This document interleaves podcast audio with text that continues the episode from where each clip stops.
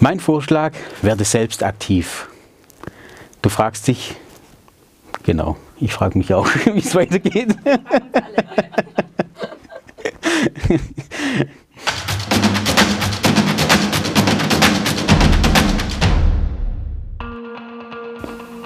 Herzlich willkommen bei Mission Hoch 3 und ein frohes neues Jahr wünsche ich dir.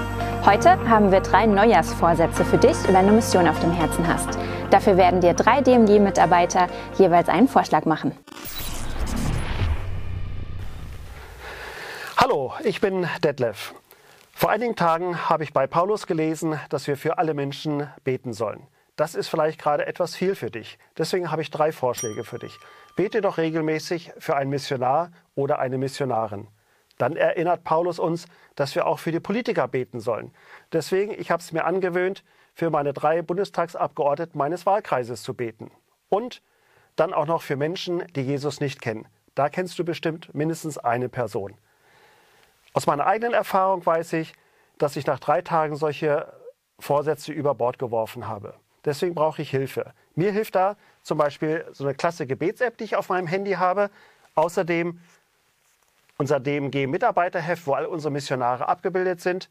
Und dann bete ich noch mit einer anderen Person regelmäßig für diese Menschen. Das hilft mir. Hey, ich bin Caro aus dem Jahresteam und mein Vorschlag für dich wäre Ermutigung.